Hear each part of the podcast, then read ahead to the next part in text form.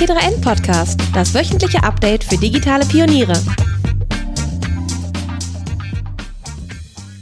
Herzlich willkommen zu einer neuen Ausgabe des T3N Podcast. Heute aus Berlin, äh, der erste Podcast in meiner privaten Wohnung. Und zu Gast ist Till Feider. Es ist sehr schön hier in deiner Wohnung. Danke. Ähm, und du bist CEO von der IO GmbH ist es, ne? Genau. Und äh, besser bekannt wahrscheinlich das Produkt AdBlock Plus. Richtig. Erzähl doch mal ganz kurz, äh, ihr seid einer der größten Adblock-Anbieter der Welt, äh, wenn nicht der größte. Ich weiß gar nicht, für Nutzerzahlen gibt es noch einen, der größer ist, wahrscheinlich nicht, oder? Ist so ein bisschen die Frage, wie man jetzt Adblocker definiert. Ähm, es gibt in, in Asien einen großen Browser, ist eine Tochterfirma von, von Alibaba, die hat sehr, sehr viele Nutzer. Die haben so eine Art Adblocker vorinstalliert. Ähm, in der westlichen Welt, würde ich mal sagen, sind wir ähm, auf jeden Fall ein führender Anbieter. Wir haben ähm, 2016 einen großen, wichtigen Meilenstein erreicht, dass AdBlock Plus auf über 100 Millionen aktiv genutzten Geräten installiert ist. Und ihr sitzt in Köln. In Köln ist unser Hauptquartier. Wir haben auch ein Büro hier in Berlin und äh, ein sehr kleines in Malmö in Schweden. Okay, und warum diese Standorte noch Malmö und Berlin? Ich glaube, ähm, Berlin ähm, ist einfach wichtig für uns, weil wir ein sehr internationales Team haben. Wir sind jetzt ein Team von insgesamt 130 Leuten aus äh, über 30 unterschiedlichen Nationen. Und gerade wenn man so international rekrutiert wie äh, wir, dann macht ein, ein Standort in Berlin einfach absolut Sinn. Und Malmö auch wegen Entwicklern, oder? In Malmö ähm, ist entstanden dadurch, wir haben ähm, vor einiger Zeit äh, die schwedische Firma Flatter gekauft und das Team übernommen und äh, ah, dadurch okay. ist der, der Standort dazugekommen. Verstehe. Jetzt ist ja so, Adblock, äh, äh, Adblocker sind natürlich umstritten, gerade unter Journalisten, unter Medien, äh, die verdienen ihr Geld damit, dass Leute Werbung äh, angezeigt bekommen. Ähm, was hältst du davon, dass jetzt eine Reihe von Medien angefangen haben, Adblock-Nutzer auszuschließen von ihren Angeboten? Ich, ich glaube, grundsätzlich ist es legitim, ähm, genauso wie jeder Nutzer entscheiden kann, was ähm, er in seinem Browser laden will, welche Inhalte er da konsumieren will, dass er selber entscheiden kann, will er Werbung sehen oder eben nicht. Genauso kann auch ein Website-Betreiber entscheiden, welche Benutzer möchte er. Ich denke, der Ansatz, ähm, dem Nutzer zu sagen, er soll den Adblocker auszuschalten und dann ihm die genau die Werbung wiederzugeben, die ihn überhaupt erst inspiriert hat, einen Adblocker zu installieren. Das greift natürlich zu kurz. Und ähm, das sieht man eben auch in den ähm, öffentlichen Statistiken, dass eigentlich alle Websites, die sowas versucht haben, die ähm, haben starke Traffic-Einbußen als äh, Resultat und die meisten fahren diese Maßnahmen wieder zurück. Ich denke, ein viel nachhaltiger Ansatz wäre eben zu, zu sehen, dass die, die Nutzer, die einen Adblocker installiert haben, dass die eben eine spezielle Zielgruppe sind, die man eben anders ansprechen muss. Und wenn man diesen Nutzern eine tatsächlich bessere, weniger aufdringliche Werbeerfahrung gibt, dann ist das ein nachhaltiger Ansatz, als sie zu bitten, den Adblocker zu deaktivieren und ihnen dann wieder genau die nervige Werbung zu geben, die sie eben nicht sehen wollten. Das ähm, greift einfach zu kurz und kann keine wirklich funktionierende Strategie sein. Aber glaubst du, dass die Leute wirklich Adblocker installieren, weil sie nur nervige Werbung nicht sehen wollen oder wollen die eigentlich gar keine Werbung sehen? Also ich glaube, die wollen eigentlich gar keine Werbung sehen, oder? Also wir haben, glaube ich, sehr ähm, starke Zahlen, die belegen, dass fast alle Nutzer, die einen Adblocker installieren, nicht per se gegen jede Art von Werbung sind. Die meisten, ähm, über 90 Prozent, sind durchaus bereit, alternative Werbeformate zuzulassen. Und ich glaube, wir haben eben gerade auch ähm, eine sehr technikaffine ähm, Zielgruppe, die vielleicht auch noch ein bisschen besseres Verständnis davon hat, äh, wie das Web funktioniert und ähm, refinanziert wird. Ähm, insofern sehen wir eine, eine sehr hohe Bereitschaft bei den Nutzern, unsere Acceptable Ads zu akzeptieren. Das Programm basiert komplett auf Freiwilligkeit. Der Nutzer hat die Möglichkeit, jede Werbung äh, zu blockieren, wenn er das möchte, aber fast alle Nutzer lassen einige unaufdringliche Werbeformate durchaus zu.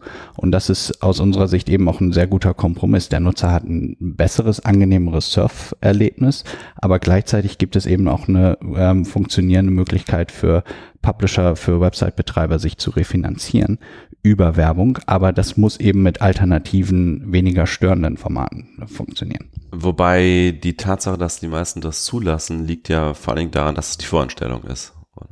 Also ich denke schon, dass wir sehr transparent damit umgehen und insgesamt das, das ähm, Programm ähm, basiert schon sehr stark darauf, dass der Nutzer entscheiden kann, ob er es möchte oder nicht. Wir machen es ähm, sehr, sehr einfach für den Nutzer, komplett jede Werbung zu akzeptieren und die niedrige ähm, Opt-out-Rate für das Acceptable Ads-Programm ist für uns, glaube ich, eine extrem starke Validierung, dass das Modell funktioniert, weil wir eben sehen, dass es nicht nur für Websites sehr signifikante zusätzliche Einnahmen bringt, sondern auch tatsächlich von den Nutzern akzeptiert wird. Ähm, kommuniziert ihr die Zahl, wie viele äh, diesen Opt-out nutzen? Die, die Opt-out-Rate ist bei unter 10 Prozent. Okay. Und ihr habt dann eben diese Whitelist und das und ähm, auf diese Whitelist kommen die Werbeformate, wo ihr sagt, die sind acceptable, äh, sind äh, entsprechend diesen Kriterien, diese acceptable Ads, ähm, wie heißt das? Kampagne? Nee. Äh, das Acceptable Ads Programm. Programm, ja. Ähm, beschreibt doch mal ganz kurz, wie sehen diese Kriterien aus? Also grundsätzlich geht es genau darum, ein, eine gute Balance hinzubekommen, dass auf der einen Seite Websites eine gute Monetarisierungsmöglichkeit haben, auf der anderen Seite die Nutzer von AdBlock Plus aber ein viel besseres äh, Surferlebnis haben. Und genau diese Balance zu finden, das ist die Kernherausforderung von dem Acceptable Ads Programm. Dafür haben wir ein unabhängiges Non-Profit-Komitee äh, eingesetzt. Da sind jetzt so knapp 50 Organisationen, ähm, die daran teilnehmen. Und da geht es eben genau darum, Kriterien aufzustellen, die diese Balance definieren. Und äh, die Kriterien, die, die aktuell gelten, sind ähm, in erster Linie ähm, in Bezug auf Animation, so dass ähm, Werbung nur animiert sein darf, wenn der Nutzer auch sich entschieden hat, mit der Werbung zu interagieren. Ähm, Werbung muss klar als Werbung gekennzeichnet sein, was gerade im Bereich Native Advertising ein wichtiger Faktor ist, dass der Nutzer tatsächlich immer unterscheiden kann, was ist organischer und was ist gesponserter Inhalt. Und ähm, dann gibt es noch Größen- und Platzierungskriterien, so dass Werbung insgesamt nicht den Lesefluss ähm, stören darf. Du hast das Komitee erwähnt, da habe ich mir auch mal im Vor äh, in der Vorbereitung nochmal die Mitglieder angeschaut und ich habe jetzt keinen richtig großen klassischen Verlag äh, entdeckt, der da mit drin sitzt. Liegt das daran, dass die nicht wollen oder dass ihr die nicht eingeladen habt oder? Ähm, das, das Komitee ist auf jeden Fall offen für alle. Ähm, und wir würden uns natürlich freuen, wenn auch die, die Verlagssicht da noch äh, stärker repräsentiert würde. Das heißt, ihr habt Verlage eingeladen, aber sie haben diese Einladung nicht angenommen. Also das, die Idee von dem Komitee ist schon, dass es unabhängig von uns ist. Das heißt, ähm, wir haben das Ganze ins Leben gerufen, wir haben ähm, viele Gespräche darüber geführt, aber grundsätzlich sollen die Mitglieder selber ihre Mitglieder ähm, hinzufügen, sollen selber entscheiden, wer sie repräsentiert. Da wollen wir uns gar nicht so stark einmischen. Ähm, grundsätzlich, glaube ich, haben wir ein sehr gutes Setup bei diesem Komitee, dass wir drei unterschiedliche Koalitionen da wirklich vertreten haben. Wir haben einerseits die Monetarisierungssicht, wo wir ähm, Publisher, AdTech-Firmen, ähm, aber auch ähm, Creative Agencies beispielsweise vertreten haben. Dann haben wir eine User Coalition, wo wir Digital Rights Organisationen haben und tatsächliche Nutzer, die äh, mitentscheiden können, was ist für sie akzeptabel. Und wir haben eine Expert Coalition, wo wir äh, Researcher mit, mit akademischen Hintergrund vertreten haben. Und ich glaube, genau durch dieses Setup können wir sicherstellen, dass wir weiterhin eine richtige Balance finden aus Monetarisierungsinteressen und äh, Nutzerinteressen. Es gibt ja trotzdem sehr harsche Kritiker äh, von AdBlock Plus. Also ganz äh, explizit einer fällt mir natürlich direkt ein, Sascha Pallenberg, der sehr gerne auf Twitter und auf anderen Kanälen ähm, äh, sich auslässt gegenüber euch. Hat auch sehr lange Artikel damals geschrieben bei Mobile Geeks ähm, und ich glaube, im Zentrum seiner Kritik, ich habe das nicht alles gelesen, weil es war wirklich sehr, sehr viel, aber im Zentrum seiner Kritik steht die Whitelist und dass die Whitelist, ähm, dass auch äh, Publisher eben bezahlen, um darauf zu kommen. Ähm, kannst du dazu was sagen? Also wann müssen sie bezahlen, unter welchen Umständen und wie viel bezahlen sie? Ja, wir, wir haben das immer sehr transparent gemacht. Also die, die Grundidee ist äh, natürlich, dass wir hier einen Kompromiss herstellen zwischen Nutzern und Website-Betreibern. Und ein Kompromiss ist natürlich immer erstmal irgendwo kontrovers, weil äh, wir müssen hier zwischen zwei Seiten vermitteln, die sehr konträre Interessen haben. Und ähm, das bedeutet im Umkehrschluss auch oft, dass keine Seite 100 Prozent zufrieden ist. Nutzer müssen sich erstmal an den Gedanken gewöhnen, ähm, dass wir als Adblocker-Firma der Meinung sind, Werbung ist nicht per se schlecht und Werbung ist auch notwendig, damit es eben kostenloses, offenes Internet geben kann. Auf der anderen Seite müssen wir mit der in Anführungszeichen Werbeindustrie zusammenarbeiten. Ähm, und äh, da ist es auch äh, lange Zeit so gewesen, dass wir als Adblocker erstmal überhaupt eine Bereitschaft ähm, dafür schaffen mussten, mit uns zusammenzuarbeiten. Und ähm, insofern kann ich schon verstehen, dass das, was wir machen, sehr kontrovers ist. Wir machen das aber ähm, sehr transparent, wie das Modell funktioniert. Und um auf deine Frage zurückzukommen, es funktioniert äh, ganz einfach so, dass das ähm, Acceptable Ads Whitelisting, ein Zertifizierungsprogramm, bei dem diverse Services mit inkludiert sind, ähm, so dass äh, Websites beispielsweise die Mehreinnahmen messen können, dass sie unterschiedliche Nutzergruppen gezielt ansprechen können. All diese Dinge ähm, machen wir mit unseren Partnern äh, kostenlos nur große Publisher, die mehr als 10 Millionen Ad Impressions pro Monat an unsere Nutzer ausspielen die ähm, müssen einen Revenue Share für unsere Services bezahlen und der Revenue Share ist 30 Prozent von den inkrementellen zusätzlich erzielten Umsätzen. Mhm. Und wer ist in Deutschland so mit dabei? Äh, von den Großen, die man kennt? Hm. Wir haben äh, alle, die gewitelistet sind, sind öffentlich einsehbar auf, ähm, auf unserer Website, so dass jeder nachvollziehen kann, was ist freigeschaltet, äh, warum ist es freigeschaltet. Jeder kann überprüfen, dass sich auch wirklich jeder an die Kriterien hält. Ich denke, das ist ganz, ganz wichtig, ähm, dass jeder Nutzer überprüfen kann, ob alles, was freigeschaltet wurde, auch wirklich den, denselben Kriterien entspricht und ähm, dass gar nicht der Eindruck erst entstehen kann, irgendjemand kann sich einkaufen oder an den Kriterien vorbeikaufen. Das, äh, das ist, glaube ich, ganz, ganz wichtig. Ähm, wir haben am Anfang ähm, uns sehr stark auf einige wenige große Firmen konzentriert. Beispielsweise in den USA von den Top 100 Websites in den USA sind 40 dabei ähm, und ähm, sind jetzt sehr stark dabei, an der Skalierung zu arbeiten. Das heißt, äh, wir sind jetzt an einem Punkt, wo von den Top 10.000 Websites weltweit ungefähr 20 Prozent ähm, an dem Acceptable Ads Programm teilnehmen ähm, der Fokus ist schon noch sehr international, aber äh, wir sehen auch, dass äh, in Deutschland immer mehr Bereitschaft äh, zur Zusammenarbeit jetzt entsteht. Aber es ist nicht Spiegel Online, äh, Welt Online, Süddeutsche Zeitung, so die ganz großen klassischen Verlage sind jetzt nicht dabei.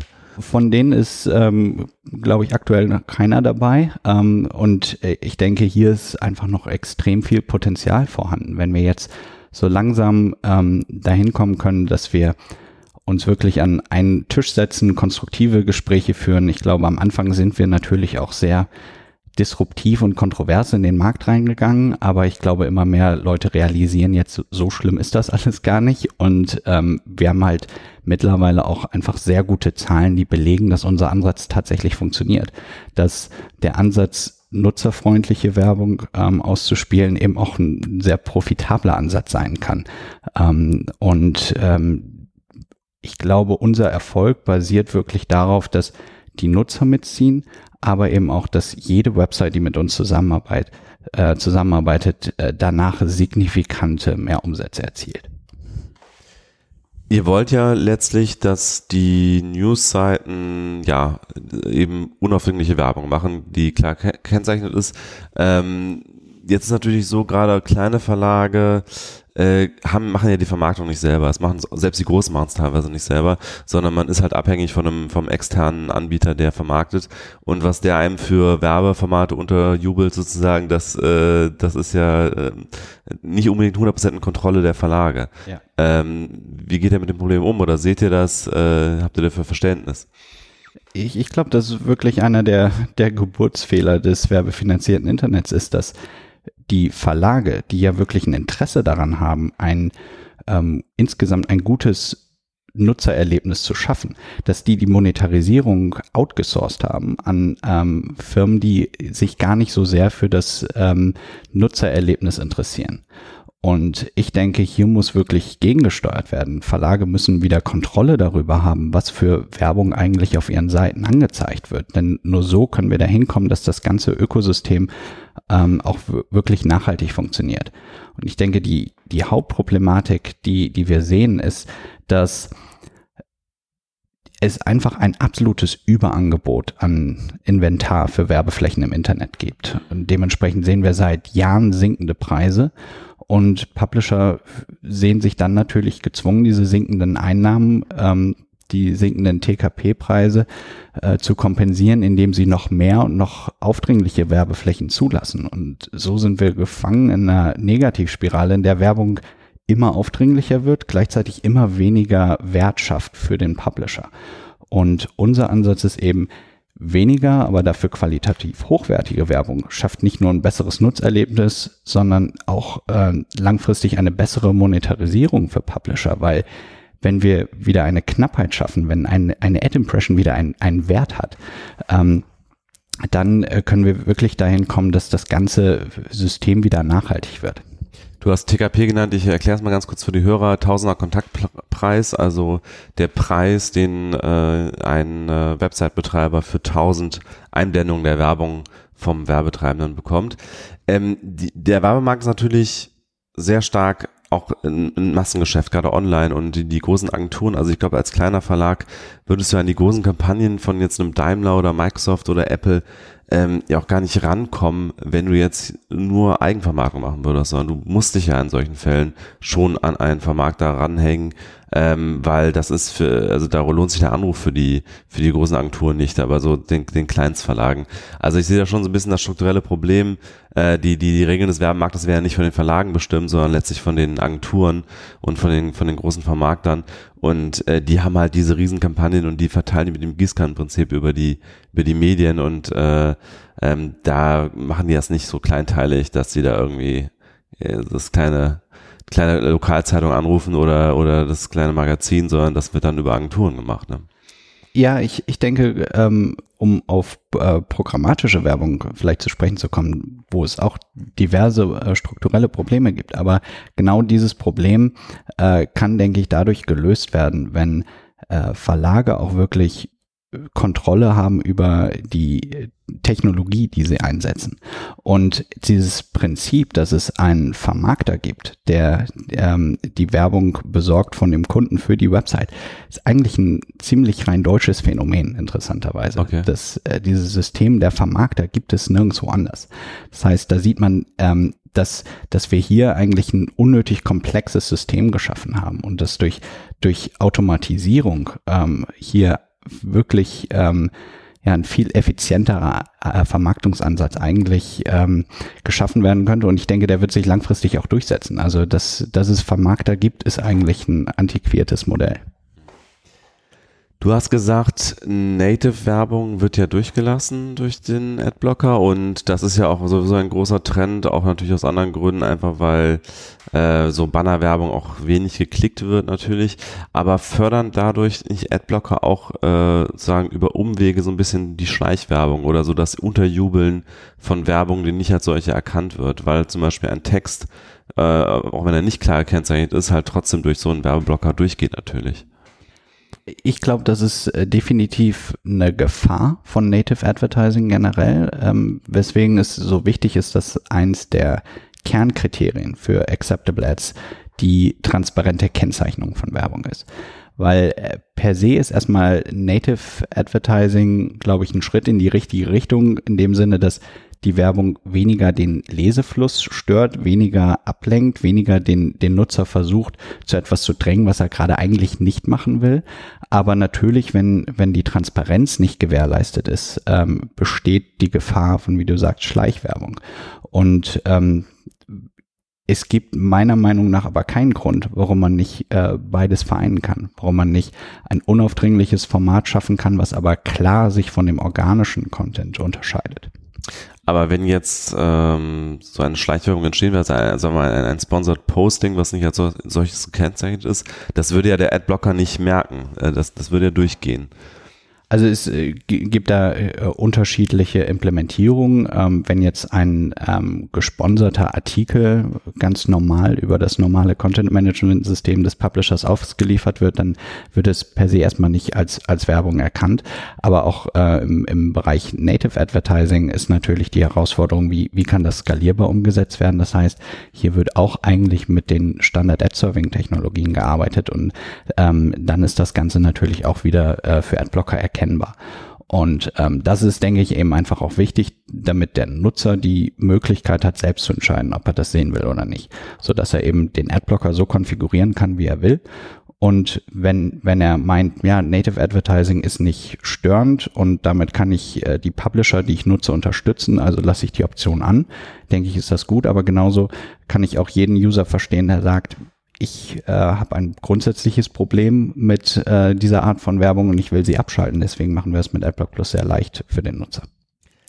Du hast eben kurz erwähnt, ihr habt Flatter gekauft, ähm, zu einem Zeitpunkt, wo das meiner Wahrnehmung nach schon ziemlich abgemeldet war. Also das war ja mal so ein, so ein gab mal so einen kleinen Hype in einer gewissen Szene um rund um Flatter äh, von Podcastern zum Beispiel sich darüber haben äh, sponsern lassen. Tim Püttloff, ganz bekannt in Deutschland zum Beispiel, der darüber mal relativ viele Einnahmen bekommen hat. Ich glaube inzwischen kaum noch. Ähm, insgesamt scheint mir das äh, ganz schön, äh, ja, äh, einen gewissen Niedergang äh, äh, hinter sich ge gelegt zu haben, das Thema Flatter. Warum habt ihr es gekauft? Was hoff, erhofft ihr euch davon?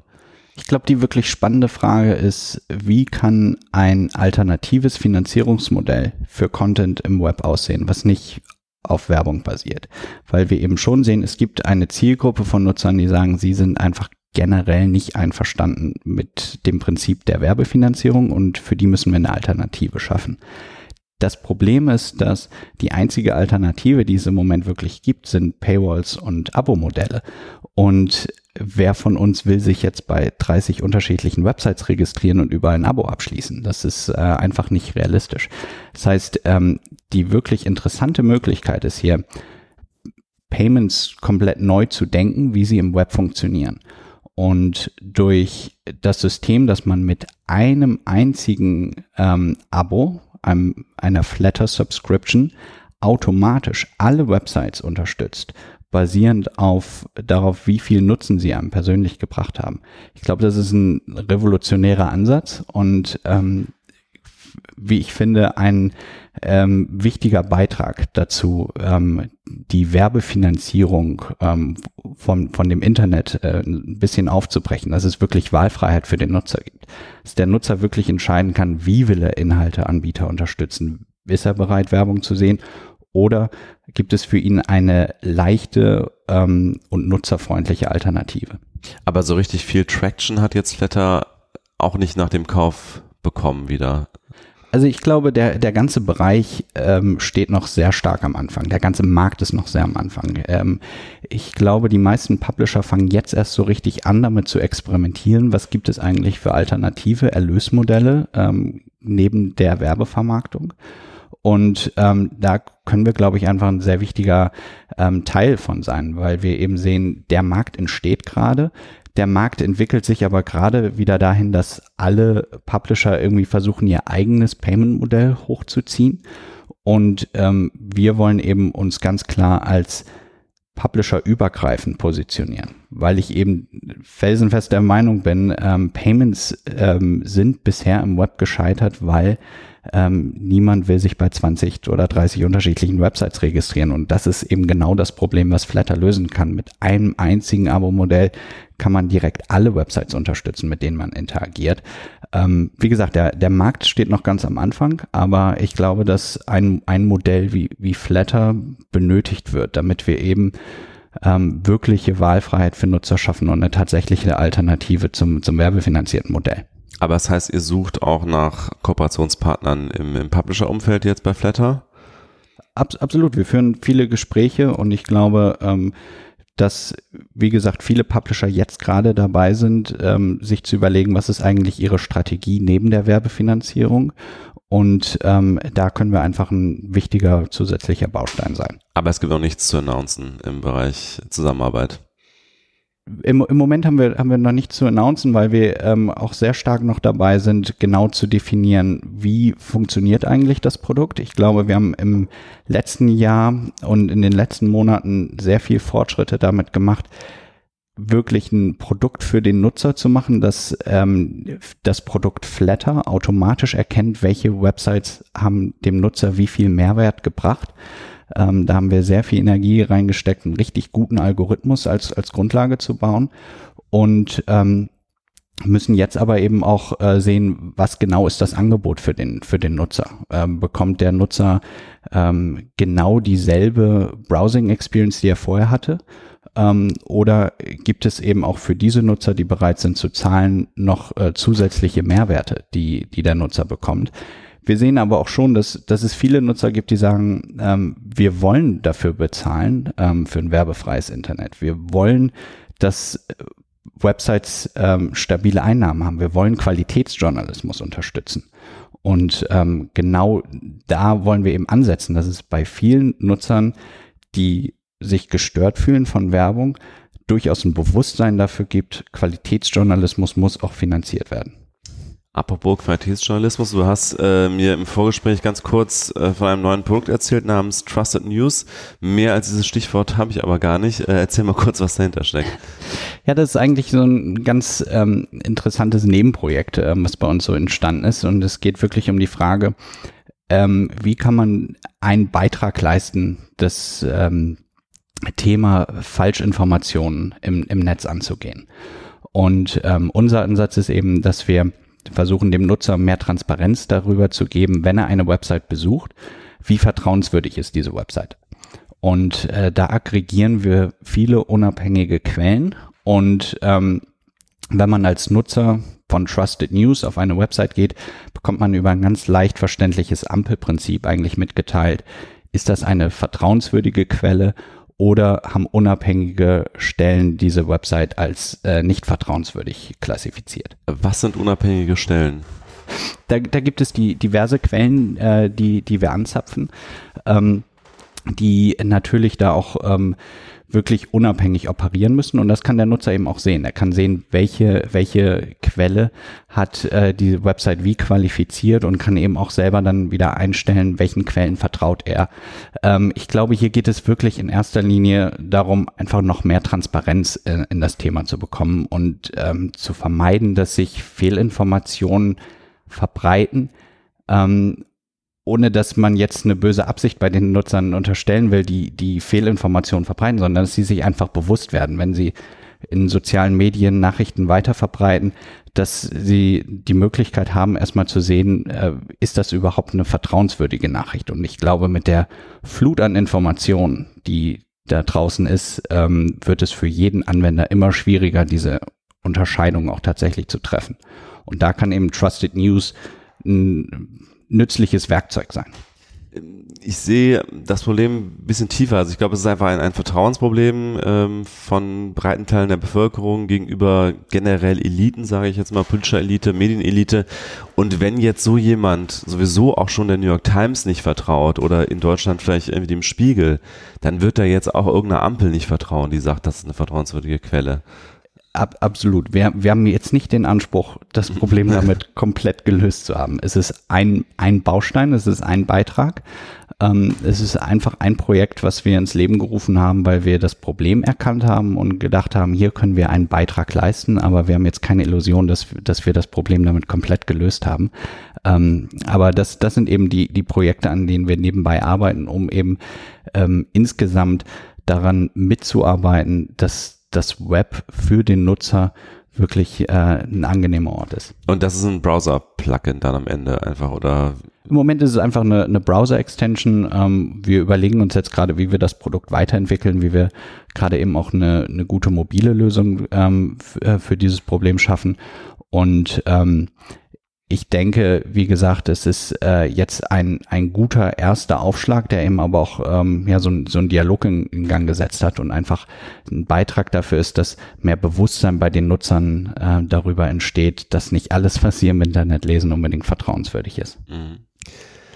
Dann hast du mir noch erzählt, ihr habt einen kleinen äh, Kampf oder einen auch etwas größeren, sich länger hinziehenden Kampf in Facebook um die automatische Erkennung von Werbung. Also äh, offenbar ist es Facebook immer wieder gelungen, sozusagen Werbung am Adblocker vorbei zu schummeln und du hast eben gesagt, ihr habt dieses Katz-und-Maus-Spiel jetzt äh, zunächst mal für euch entschieden. Ähm, seit wann sind die Facebook-Werbungen geblockt? Seit jetzt etwas mehr als einem Jahr und, und davor ging es wirklich so ein bisschen hin und her in so einem Katz-und-Maus-Spiel. Generell ähm, sehen wir das immer wieder, dass manche Leute auf die Idee kommen, kann man nicht vielleicht Adblocker irgendwie technisch austricksen und ähm, kann man dem Nutzer nicht Werbung aufzwingen, auch wenn er die nicht sehen will. Ähm, das ist, glaube ich, per se jetzt kein, kein neues Phänomen. Ich glaube ganz generell, seitdem es Spamfilter gibt, gibt es Spammer, die versuchen, den Spamfilter auszutricksen. Ähm, nichts anderes ist das, was, was Facebook versucht hat. Ähm, für uns war es jetzt natürlich ein schöner Erfolg zu sehen, dass wir nach einigen Hin und Her eben diesen technischen, dieses technische Wettrüsten auf eine Art und Weise gewonnen haben, dadurch, dass wir jetzt eben gesehen haben, seit etwas mehr als einem Jahr funktioniert AdBlock Plus ähm, auch auf Facebook-Seiten und ähm, der Nutzer hat damit eben die Möglichkeit zu entscheiden, will er die Werbung auf Facebook sehen oder eben nicht. Wobei ich muss sagen, der vielleicht zu Spammer, den würde ich jetzt zurückweisen, weil äh, wer mir jetzt Werbung in mein E-Mail-Postfach schickt, ungewollt, das ist natürlich wirklich auch eine Straftat, wäre natürlich, wenn jemand eine Dienstleistung zur Verfügung stellt und sagt, der Deal ist, ich zeige dir Werbung an, dafür benutze meinen, meinen Dienst, dann ist es ja was anderes als ungewollte äh, Werbung im, im Briefkasten.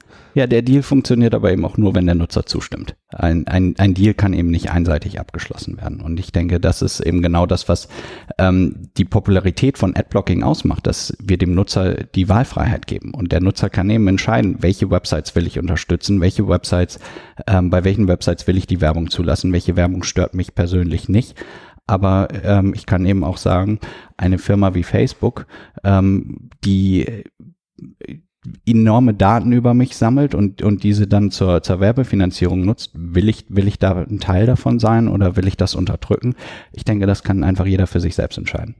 Ich oute mich jetzt mal auch als AdBlock Plus Nutzer und äh, ich bin sehr, äh, war sehr genervt von einer bestimmten Werbung bei Facebook äh, und ich habe AdBlock Plus bei Facebook aktiviert und zwar diese Frank Thelen hat irgendwas super Exklusives finanziert. Hier binäre Bitcoin-Optionen, wirst du auch reich. Diese mhm. Scammer-Werbung, die ich wirklich, die mich verfolgt bei Facebook seit über einem halben Jahr, mhm. sehe ich die ständig und die sehe ich immer noch. Also die wird offenbar nicht geblockt von Apple Plus. Also äh, dann, dann schick uns mal einen Bug-Report, dann, okay. dann, kriegen wir das mit, mit Sicherheit auch noch hinkriegen. Und ich, ähm, ich, melde jedes Mal an Facebook als Betrug, weil es ist Betrug, es ist wirklich eine Betrugswerbung.